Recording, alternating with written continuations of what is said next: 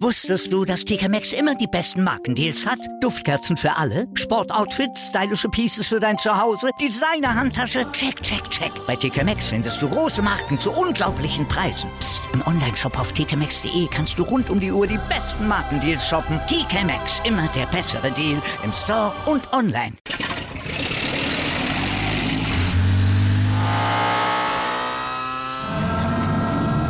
Von 0 auf 100. Aral feiert 100 Jahre mit über 100.000 Gewinnen. Zum Beispiel ein Jahr frei tanken. Jetzt ein Dankeschön, rubbellos zu jedem Einkauf. Alle Infos auf aral.de. Aral, alles super.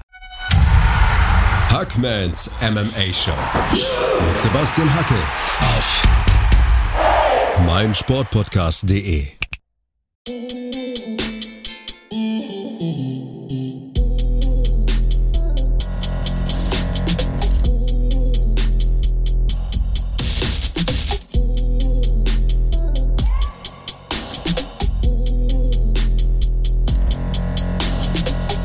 Diese Episode wird euch präsentiert von Manscaped. Ihr wisst ja, ich bin niemand, der leichtfertig Werbung für Produkte macht, aber Manscaped arbeitet mit der Testicular Cancer Society zusammen und engagiert sich somit im Kampf gegen den Hodenkrebs. Das ist ein wichtiges, ein tolles Statement und damit haben die mein Herz erobert.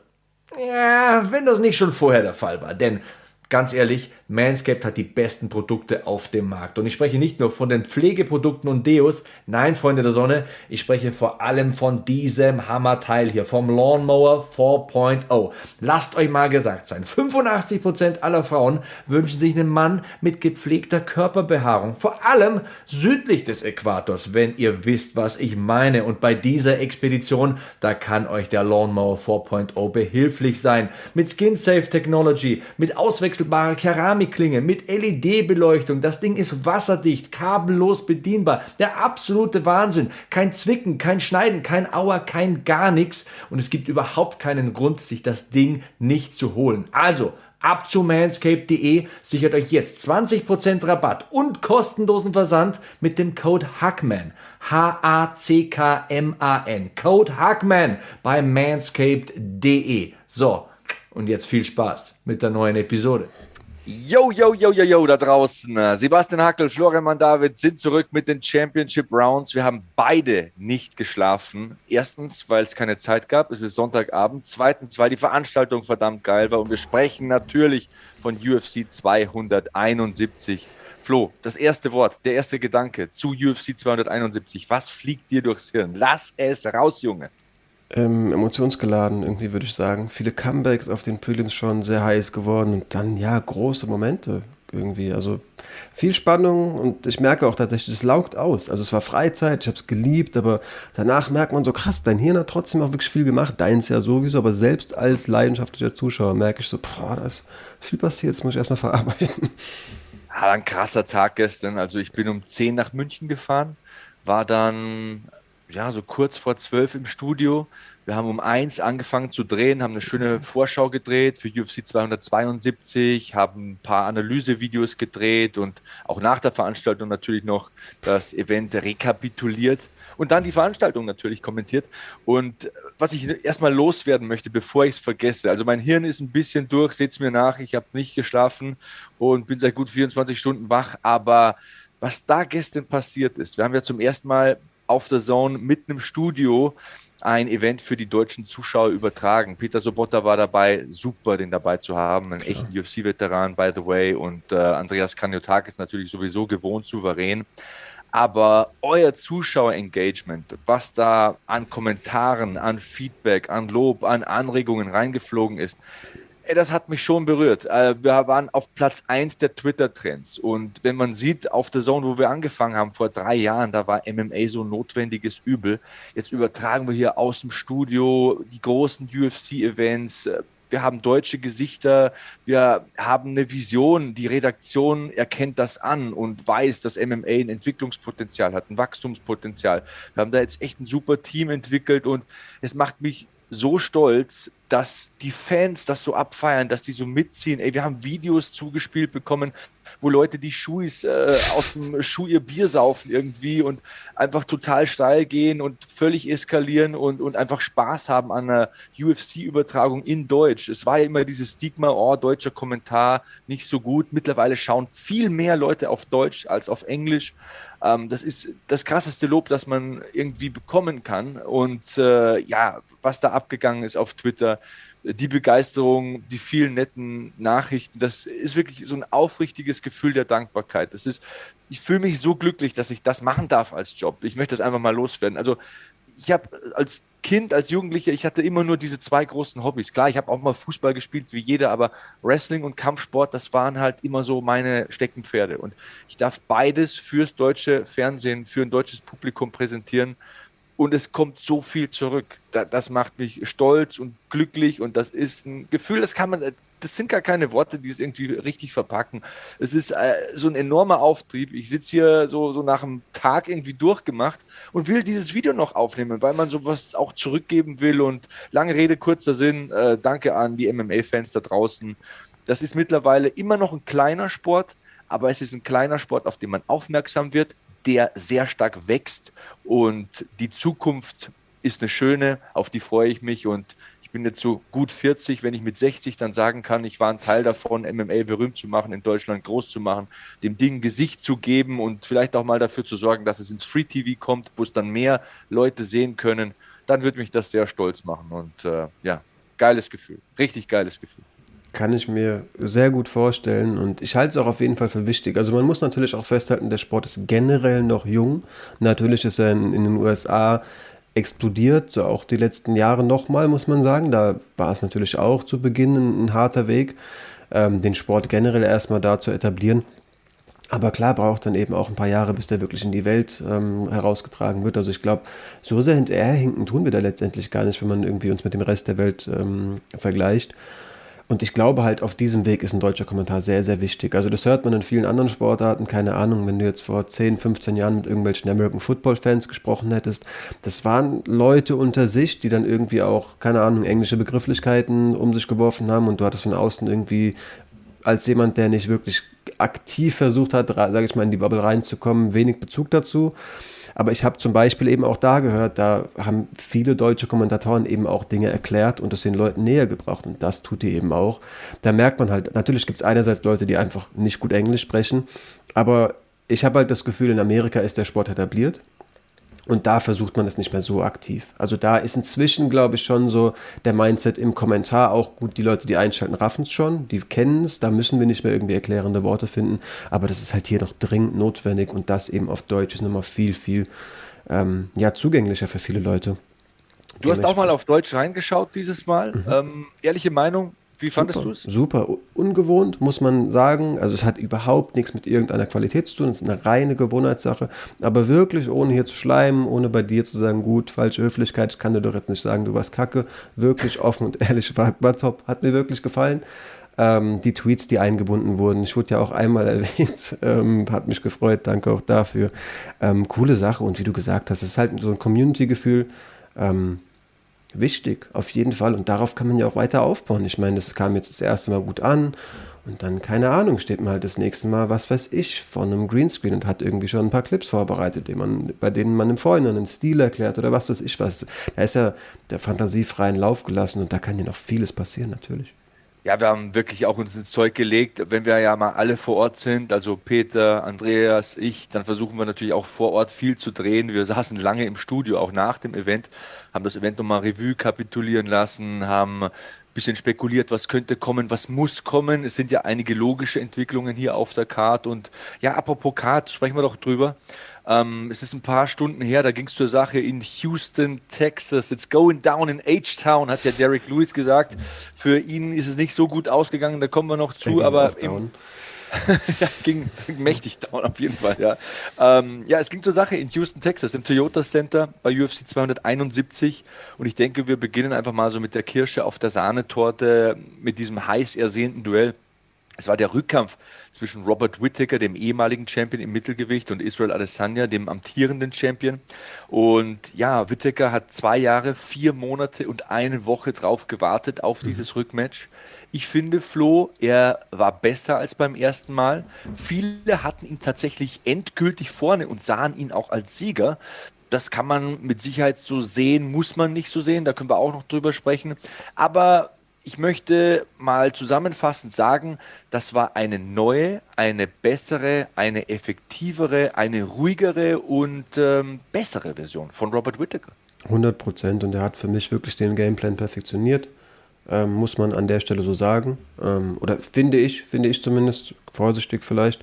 Ähm, ich hatte ihm ja letztendlich auch geraten, wir beide ja geschlossen, mit dem Reichweiten-Nachteil wird er seine Probleme haben.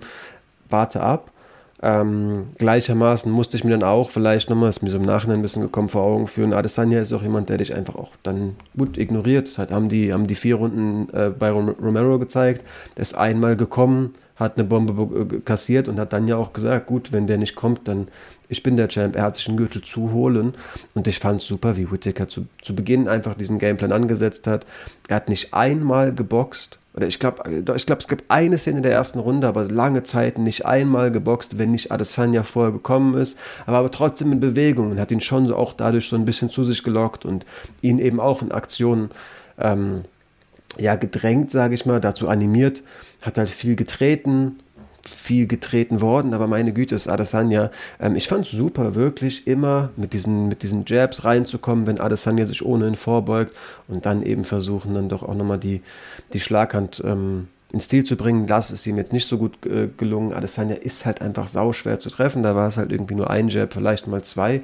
Aber ich fand den Ansatz wirklich perfekt. Also es war eine gute Mischung aus eben diesem abwartenden Stil, aber auch nicht ein statisches Ziel sein und da doof, doof stehen. Ja, ich habe eine interessante Statistik für dich und zwar in den ersten neun Kämpfen im Mittelgewicht von Robert Whittaker hat er insgesamt fünf Takedowns geholt.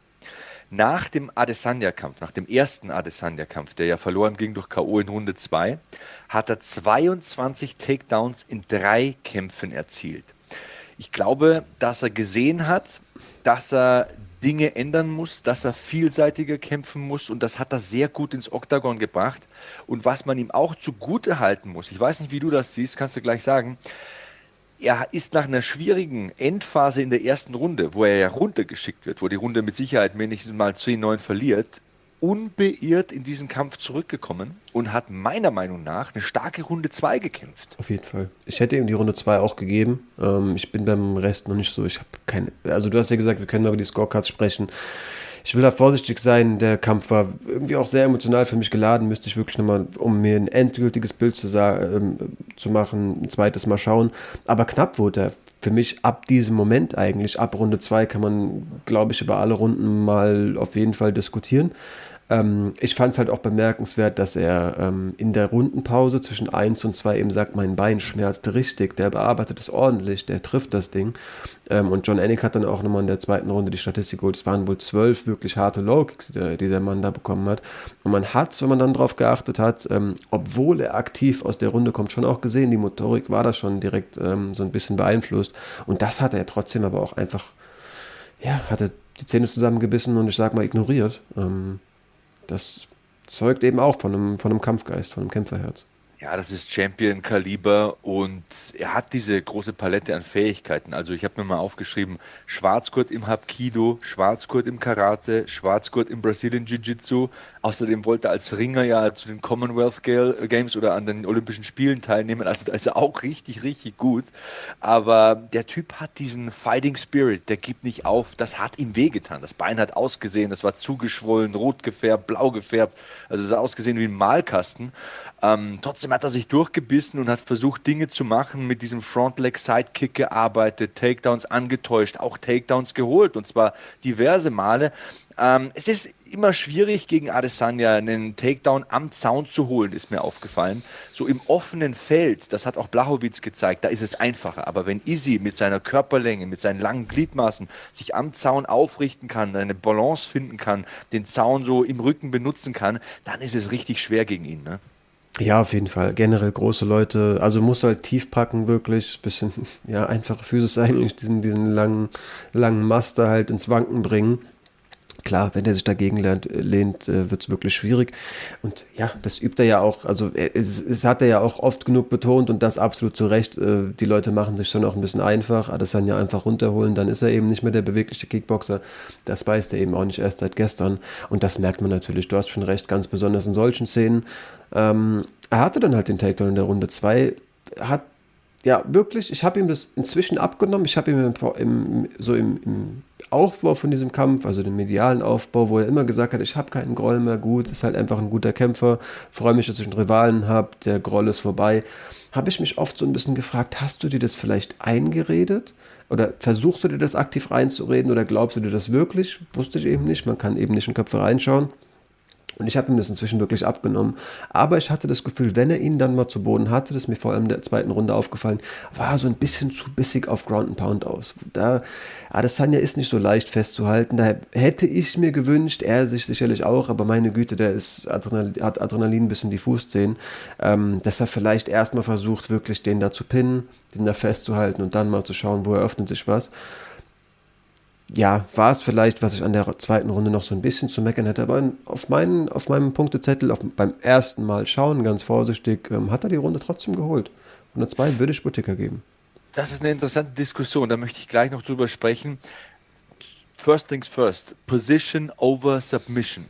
Manchmal war Whittaker ein bisschen gierig. Mhm. Also auch als er da im Stand aufsteigt und den Rear Naked im Stand holen will gegen Adesanya, da habe ich mir gleich gedacht, ah Junge, du bist nicht Oliveira, du hast nicht diese langen, dünnen Arme, wo du schnell mal einzinken kannst. Du bist halt ein stabiler Typ und du bist viel kleiner. Du musst dich da erstmal halten auf diesem großen Kerl. Fand ich manchmal ein bisschen gierig, auch diese Situation in der zweiten Runde, wo er sofort versucht zu schlagen und die Beinlinie, genau, noch nicht richtig kontrolliert und Adesanya ratscht ihm raus und steht wieder und dann hast du so viel investiert, um hm. diesen Takedown äh, zu komplettieren und dann mal in eine Anfangssequenz einzusteigen, wo du vielleicht was machen kannst da hat er irgendwie so die, den dritten Gang vor dem ersten gegessen manchmal. So war mein Gefühl. Ich würde es trotzdem noch nicht als, als Faktor nehmen, der jetzt, äh, das ist der Beweis, gut, der tief im Inneren ist er noch voll, hat er noch voll den Groll auf Adesanya. Ich glaube einfach, der dachte, oh Gott, ich habe den endlich unten und da habe ich drauf gewartet, jetzt geht's los. Es ist halt, meine Güte, die sind in einem, in einem Käfigkampf. Ähm, das Adrenalin dann nicht immer den, den kühlen Kopf ähm, ja, bewahren lässt, ist irgendwo verständlich. Ähm, ja, und zugegeben, bei dieser, bei dieser Backtake-Situation dachte ich mir eigentlich, boah, das könnte was werden. Habe ich gar nicht so kritisch betrachtet. Ich habe da, also vielleicht saß ich dabei auch zu, zu heiß auf Schlafanzug, einfach mit einem Fan-Moment vom, vom Fernseher, dachte, jetzt holen die es. Ähm, ja. Sah vielversprechend für mich erstmal aus. Es ist immer gefährlich, wenn du Adesanya die Möglichkeit gibst, zum Zaun zu kommen Mhm. Und äh, das hat man auch hier gesehen. Wenn er dich mit dem Zaun abstreifen kann und wenn er mit dem Zaun sein Footing, seine Balance halten kann, dann ist er super gefährlich. Das trainieren die auch in jedem Video, das ich irgendwie sehe von City Kickboxing mit Eugene Behrman. Da arbeiten die am Mattenrand, an der Wand entlang und so, solche Dinge, die, die, ackern da jeden Tag und feilen. Da sind die richtig gut, die Jungs. Und es war ja nicht nur Adesanya auf dieser Karte, da werden wir auch noch drüber sprechen. Ich möchte mal zu den Punkten kommen, also wie man die Punkte verteilen könnte in diesem Kampf. Und ich sage dir auch gleich mal, wie ich es gesehen habe. Ich habe es gesehen, wie die ersten beiden Judges, der Kampf wurde ja gewertet, Decision für den Champion Israel Adesanya. 48, 47, 48, 47, 49, 46. Puh, kann man vielleicht so sehen, also die dritte Wertung ist für mich ja ein bisschen zweifelhaft. Also ich erkläre dir mal, wie ich sehe. Ich habe es wie die ersten beiden Judges gesehen. Ich würde Adesanya mit Sicherheit Runde 1 geben. Ja. Da hat er den Niederschlag. Das kannst du nicht anders mhm. sehen. Ich finde, in den Runden 2 und 3 kann man ihm die auch geben vier und vor allem fünf muss man Whittaker wiederum geben. Also das ist so mein Gefühl. Eins und fünf, glaube ich, müssen wir überhaupt nicht diskutieren. Fünf ist eine klare Whittaker-Runde. Ähm, da kann man auch mal die Zahlen hier nehmen. Ähm, bei den Significant Strikes hat Adesanya drei mehr, also ganz, ganz knapp, aber Whittaker holt sich einen von vier Takedowns und hat eine Minute 38 Sekunden Kontrollzeit, macht da viel mehr, ist viel aggressiver, investiert viel mehr in diesen Kampf. In Runde 1, wie gesagt, der Knockdown von Adesanya, 18 zu 9 Significant Strikes. Auch da beißt die Maus keinen Faden ab.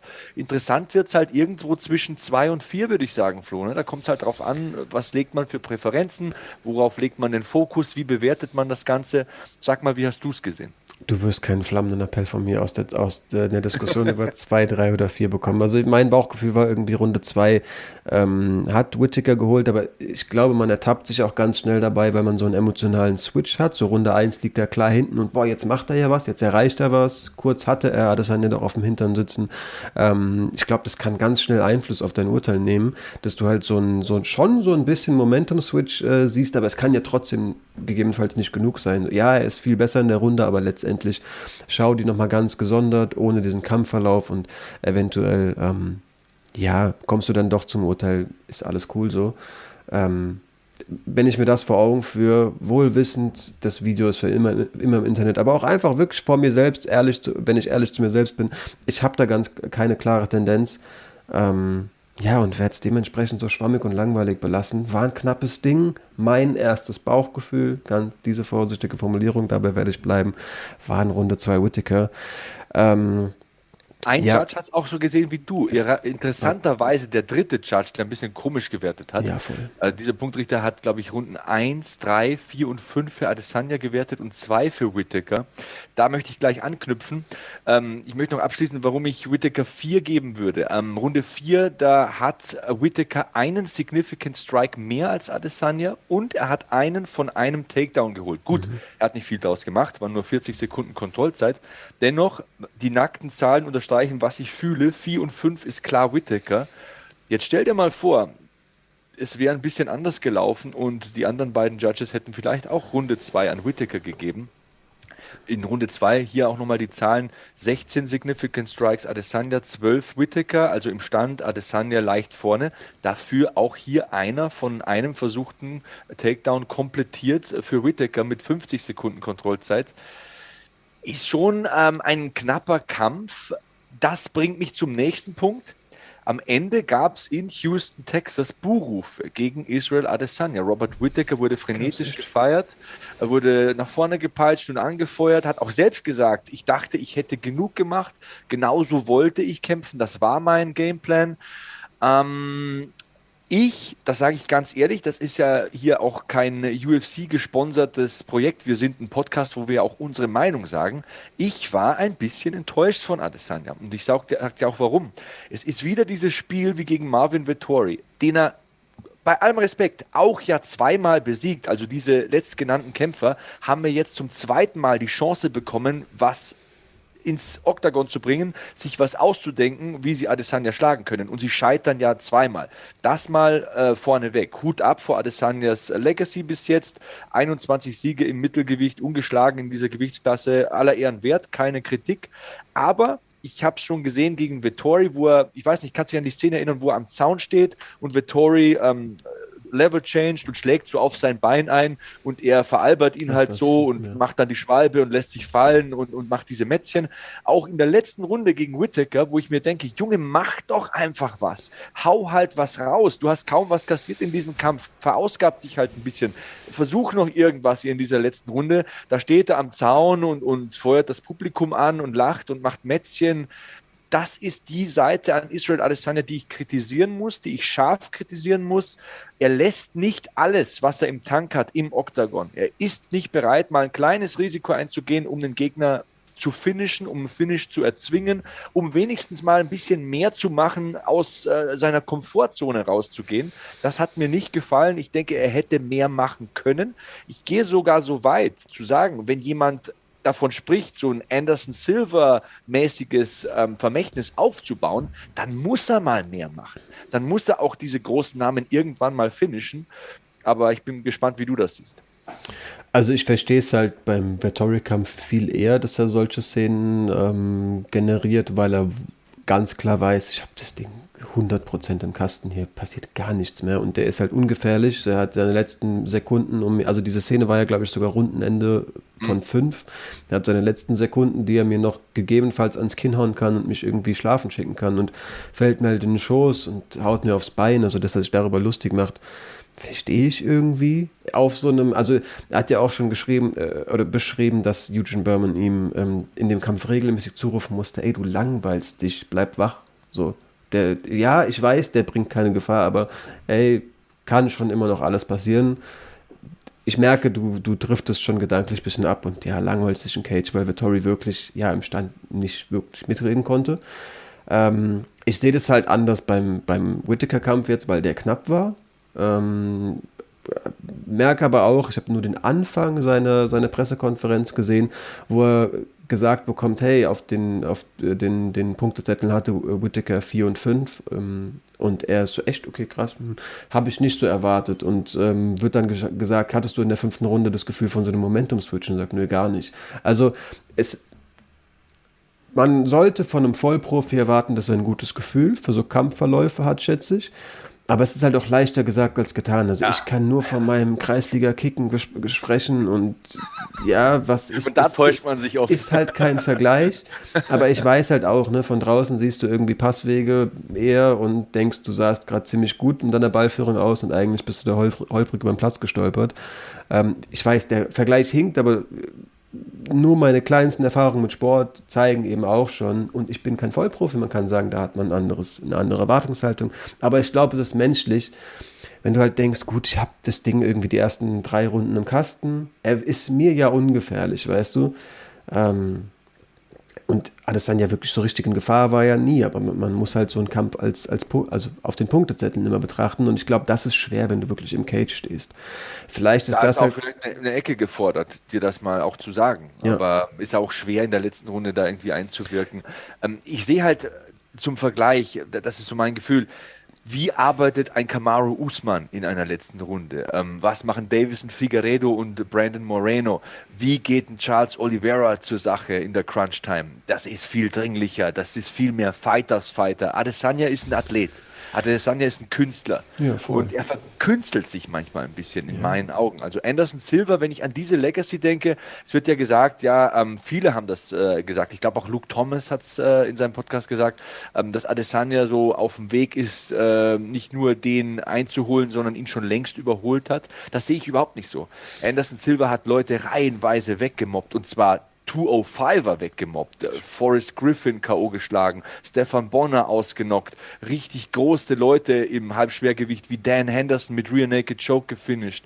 Ähm, das war zwingender, das war eindeutiger und das war so, als würde andere vorführen. Ich denke, klar, das war eine andere Generation. Da gab es nicht diese hohe Leistungsdichte, auch technisch gesehen in dieser Division. Da ist er einfach rausgestochen, phasenweise und jahrelang. Aber wenn man sieht, wie damals Forrest Griffin einfach zusammenklappt und sagt, nee, nee, abwinkt und einer der toughsten Fighter überhaupt in der UFC und sagt, nee, bitte hau mich nicht mehr so, äh, ich kann nicht mehr.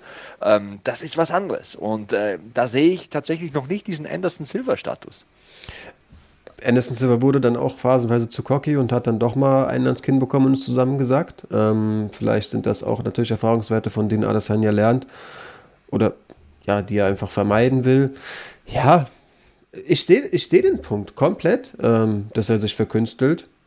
Andererseits, ne, es ist vielleicht auch wirklich das, das, also um den Sieg zu holen, ist es vielleicht dieses sprichwörtliche gute Pferd. Warum soll ich höher springen, als ich muss? Vielleicht, wie gesagt, vor allem mit dem, mit dem Gedanken, vielleicht hat er den Kampf auch ganz anders er, äh, erlebt und dachte, gut, ich habe auf jeden Fall vier Runden gewonnen.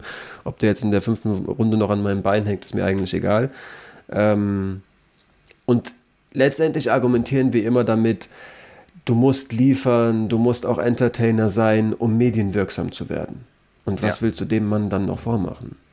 Man muss ihm auch zugute halten, jetzt kommen wir mal zu seinen guten Seiten, wenn man hier die Top 10 so ansieht. Robert Whittaker zweimal besiegt, Marvin Vittori zweimal besiegt, über Jared Cannonier sprechen wir noch, Brunson besiegt, Costa besiegt, ja, und ähm, dann kommen Leute, die nicht unbedingt in der ersten Reihe stehen, da hat er nicht gegen alle gekämpft, Calvin Gastelum freilich besiegt.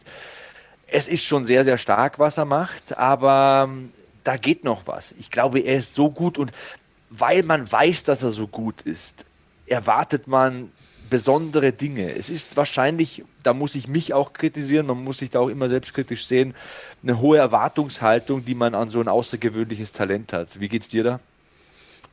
Verstehe ich, fühle ich, ähm, aber ich mache mir sowas ganz bewusst und appelliere an mich selbst. Ähm, bisschen vernünftig drüber nachzudenken, weil das ist eine emotionale Entscheidung oder ein emotionaler Gedanke. Ähm, aber für mich, also es ist ein rationaler Gedanke. Wir hatten ja schon diese, diese Diskussion, wenn man über Medienwirksamkeit spricht. Ey, willst du einen Title Shot erst in drei kämpfen oder willst du vielleicht einmal einen Stempel setzen und sagen, hey, hier bin ich?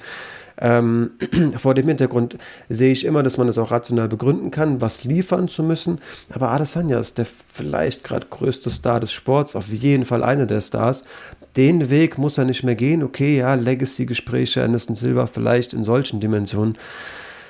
Aber dem Mann geht's gut, ich weiß nicht. Ähm.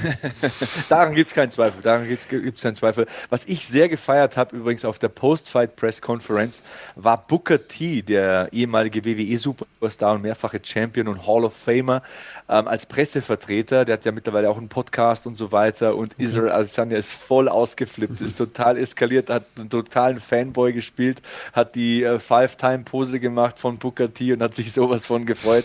Das muss ich sagen, dass das... Äh, äh, gefällt mir an dem Kerl. Also er ist so, so, so ein liebenswerter Nerd auch irgendwo, ein Game Freak, äh, schaut äh, Animes und ist ein Riesenfan von der äh, Serie Avatar, äh, schaut Wrestling und all so ein Kram. Also da muss ich sagen, ist er ein sehr stabiler Typ und so gefühlt einer, mit dem man auch gerne mal abhängen würde. Safe und ich glaube, der hat halt eine wirklich, wirklich äh, sehr beständige Fanbase. Ist ja auch inzwischen auf YouTube aktiv. Ich glaube, der ist so bei 700.000 Abonnenten oder so und macht das seit ein, zwei Wochen. Ach, das ähm, ist eine Steilvorlage. 700.000 Abonnenten. Ja, natürlich. Wir, wir, sind nicht Israel Adesanya, aber wir haben so 330 Abonnenten vielleicht. Und Leute, gebt uns ein bisschen Liebe. Ne? Wir sitzen hier, wir haben nicht geschlafen. Ich habe hier irgendwie den vierten Kaffee am Start, aber wir lieben MMA und wir lieben die Interaktion mit euch, so wie es in der Nacht von Samstag auf Sonntag war bei der Zone, wo wir so viele Kommentare reinbekommen und so viel Fanliebe und Fotos und Videos. So soll das hier auch sein. Postet in die Kommentarspalte. Lasst uns vor allem nicht nur Likes, sondern auch Abos da. Das ist am Ende die Währung auf YouTube, äh, die Anerkennung und auch irgendwann mal ja Wachstumspotenzial widerspiegelt. Deswegen Kanal abonnieren. Das möchte ich auf jeden Fall nochmal gesagt haben, Flo. Ich weiß, du bist nicht so der Mann mit der Werbetrommel, mit dem dicken Schlegel, der da drauf hält, aber ich, wollte, ich, ich habe gerade Luft geholt. Um das zu sagen, dass ihr natürlich auch das nicht nur als Danke an uns verstehen sollt, sondern es war in der letzten Folge ein gutes Thema und es ist wichtig für, für alle Leute zu verstehen, die sagen, ja komm, nervt doch nicht, der eine Like von mir macht es nicht aus. Eine Abonnentenzahl ermöglicht uns natürlich auch einfach besseren Content. Ihr werdet coolere Sachen von uns sehen. Wir haben ein, zwei, ein, zwei Kontaktwege natürlich, irgendwie auch zu ein paar Fightern, aber wenn man da ankommt und sagt, ich habe meine 300 Abonnenten und du bist quasi nur ein Gefallen, um bei uns vielleicht ein bisschen mehr zu erreichen, dann ist sowas eventuell möglich, aber wir können auf jeden Fall viel mehr reißen, wenn man einfach aufzeigen kann, das erreicht auch ein paar Leute, deine Zeit wird es wert sein. Du hast damit eben auch deine Medienarbeit letztendlich wahrgenommen. Von daher, ähm, ja, profitiert ihr gleichermaßen von uns und gebt uns nicht nur ein Danke zurück, sondern tut euch quasi selbst einen Gefallen mit so einem Abo. Und ich bin ja jemand, der zu seinem Wort steht und deswegen werde ich jetzt immer solche Anreize schaffen. Und ähm, ich verspreche hiermit, bei 400 Abos gibt es ein Interview mit Peter Sobotta. Ich habe gestern mit ihm darüber gesprochen. Das ist ja überhaupt der stabilste Ehrenmensch überhaupt, den man treffen kann. Der Peter ist ein feiner Kerl. Und wenn wir 400 Abos haben, dann holen wir Peter Sobotta, UFC-Veteran, der zum Beispiel gegen einen Leon Edwards gekämpft hat und jahrelang in der UFC tatsächlich gute Leistungen geboten hatte. Den möchten wir auf jeden Fall mal hier reinholen. Wir wollen mit Dr. Christian Reinhardt demnächst über Sportpsychologie sprechen. Wir haben über den Namen Nasrat Hakparas gesprochen gesprochen, der ja auch noch ein Thema sein wird in dieser Woche auf diesem Kanal. Ähm, aber das ist alles Zukunftsmusik. Ich möchte ein letztes Thema mit dir besprechen, Flo. Ich glaube, dann machen wir hier den Sack zu. Dann haben wir zum Main Event fast alles gesagt, außer du hast noch irgendwelche Hintergedanken und würden dann im nächsten Video zu den anderen Kämpfen der Card kommen und zu weiteren Highlights. Aber mein letztes Thema wäre dieses in Klammern gesetzte Thema doch nochmal Light Heavyweight versuchen für Israel Adesanya? Fragezeichen. Kommt so ein bisschen drauf an, wer Champ ist, glaube ich. Ähm, was ja ein Ansatz ist, der es nicht sein sollte. Denn wenn du den Gürtel hast, will ich auch, dass du ihn verteidigst und dann halt gegen egal wen der kommt. Ich weiß nicht, ob der mit so einem, keine Ahnung, Jiri Proschatska und so einem Alexander Rakic im Ring stehen sollte. Das ist genau mein Gefühl. Also die sind auch richtig schnell, aber die sind zwei Köpfe größer als Whittaker irgendwie so gefühlt. Also ist vielleicht übertrieben, aber sind beide über 1,90. Whittaker ist 1,83. Das sind so 13, 14 Zentimeter Größenunterschied teilweise. Und das sind halt auch richtige Halbschwergewichte. Die wiegen am Kampftag über 100 Kilo. Ich glaube, das ist physisch gesehen, Adesanya kam mir tatsächlich ein bisschen muskulöser vor als sonst. Trotzdem eine Hausnummer zu viel für ihn. Ja, denke ich auch. Also das, ja, ich, ich glaube, Adesanya ist schon so jemand, der irgendwie für so Superfights gemacht ist. Ähm, der ist halt die UFC leider Gottes nicht so gewillt.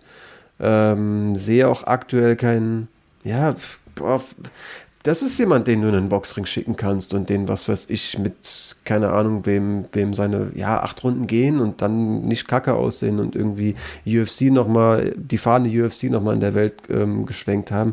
Solche Sachen verstehe ich halt bei dem. Das ist jemand, der halt, ich glaube, zugegeben, das macht er alles nicht, ähm, weil die UFC das nicht will.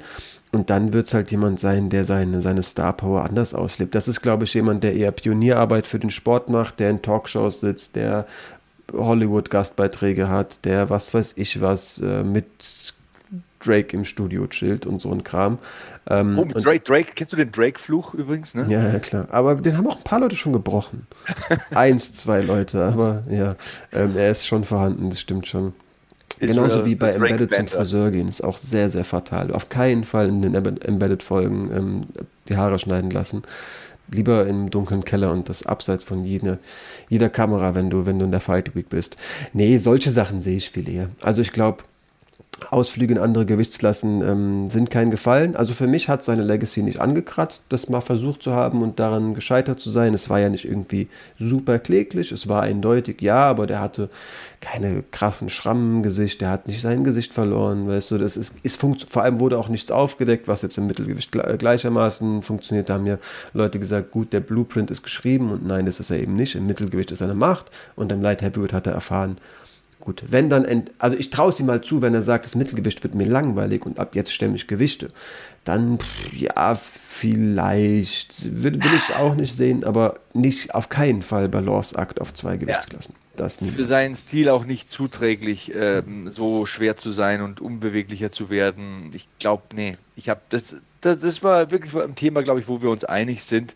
Wir halten auch fest, wer rasiert, verliert. Okay, das wusste ich gar nicht. Ähm, dann habe ich noch zwei provokante Sachen. Ähm, allerletzte Punkte tatsächlich. Ich sage, Israel Alessandria ist der größte Star, den dieser Sport momentan unter den aktiven Kämpfern hat. Ja, ähm, würde ich schon sagen. Ich glaube, man muss da auch so ein bisschen ähm, unter einen Hut bringen, Star und was hast du sportlich an Relevanz. Denn einerseits schalten viele Leute für Star ein, keine Ahnung, Nate Diaz wird campen und das ist sportlich nicht relevant. Und natürlich, die Halle ist voll, auf jeden Fall. Und Pay-Per-Views werden verkauft. Gleiches Spiel nach wie vor mit Connor. Das Masvidal-Ding wird groß. Aber es gibt eben auch Leute, die sagen, gut, mir sind Hypes teilweise sogar, finde ich fast schon ein bisschen nervig, wenn da irgendwie Leute, die nur Halbwissen um sich rumschmeißen, irgendwie auf die Hype-Trains aufsteigen. Ähm, die schalten ein, weil die Besten der Welt kämpfen und das bringt er eben, das vereint er eben. Ähm, Gehe ich mit, ja. Im nächsten Video sprechen wir über den neuen Gegner von Israel Adesanya. Es wird Jared Cannonier, der Killer Gorilla. Ähm, das werden wir ausführlich, detailliert besprechen, beleuchten, wie das zustande gekommen ist. Ich sage, der ideale Gegner für die größtmögliche Plattform für Israel Adesanya ist Hamzat Himaev. Meinung? Ja, wird am meisten verkaufen, auf jeden Fall. Man kann natürlich das, ähm, das ähm, na, der, seine Kickbox, seine Kickbox-Ängste wieder aufkommen lassen und ähm, ähm, na, den Gegner von Bruno Silva ins, ins Spiel bringen, Alex Pereira. Pereira, meine Güte. Ähm, aber der muss noch, also ich kann mir vorstellen, Glaskugel Alex Pereira haut noch ein paar Namen um ja, wirklich hat ja. damit selbst einen Stempel gesetzt und dann kann man das Ding richtig groß machen durch die Storyline. Aber Stand jetzt ja 100% größter Kampf, der aktuell ähm, gemacht werden könnte. Gebe ich dir recht. Also, wenn du zu Pereira sagst, du bekommst den Title Shot, ich glaube, dann dreht so ein Sean Strickland oder so durch, der seit Super Jahren irgendwie, ja, vollkommen zu Recht, seit Jahren arbeitet und auch Siege holt. War zuletzt zwar nicht so überzeugend, aber hat halt äh, eine ganz andere Vita trotzdem wäre das vielleicht so für die dritte Reihe jemand, den man im Hinterkopf behalten sollte. Ich glaube aber, dann haben wir alles erklärt zum UFC 271 Main Event. Israel, The Last Stylebender Adesanya ist und bleibt der dominante Champion ähm, in dieser Gewichtsklasse. Es war wesentlich knapper als beim ersten Mal gegen Robert Whittaker, knapper als ihm lieb sein kann. Und im nächsten Video, da geht es um den Rest der Card. Unter anderem geht es um den neuen, dezidierten, interessanten, meiner Meinung nach, Herausforderer Jared the Killer Gorilla Cannoneer. Und ihr Gorillas da draußen, lasst ein Abo da und äh, auch wenn ein bisschen Nebel ist, vielleicht ähm, drückt ihr auf Gefällt mir und dann sehen wir uns wieder beim nächsten Video hier bei den Championship Rounds. Wusstest du, dass TK Maxx immer die besten Markendeals hat? Duftkerzen für alle, Sportoutfits, stylische Pieces für dein Zuhause, Designer-Handtasche, check, check, check. Bei TK Maxx findest du große Marken zu unglaublichen Preisen. Psst. im Onlineshop auf tkmaxx.de kannst du rund um die Uhr die besten Markendeals shoppen. TK Maxx, immer der bessere Deal im Store und online. Wieder live von ihrem Toyota-Partner mit diesem Leasing-Auftakt. Der neue Toyota Jahreshybrid. Ab 179 Euro im Monat. Ohne Anzahlung. Seine Sicherheitsassistenten laufen mit. Und ja, ab ins Netz mit voller Konnektivität. Auch am Start die Toyota Team Deutschland Sondermodelle. Ohne Anzahlung geht's in die nächste Runde. Jetzt los sprinten zu Ihrem Toyota-Partner. Dir hat dieser Podcast gefallen? Dann klicke jetzt auf Abonnieren und empfehle ihn weiter. Bleib immer auf dem Laufenden und folge uns bei Twitter, Instagram und Facebook. Mehr Podcasts aus der weiten Welt des Sports findest du auf meinsportpodcast.de.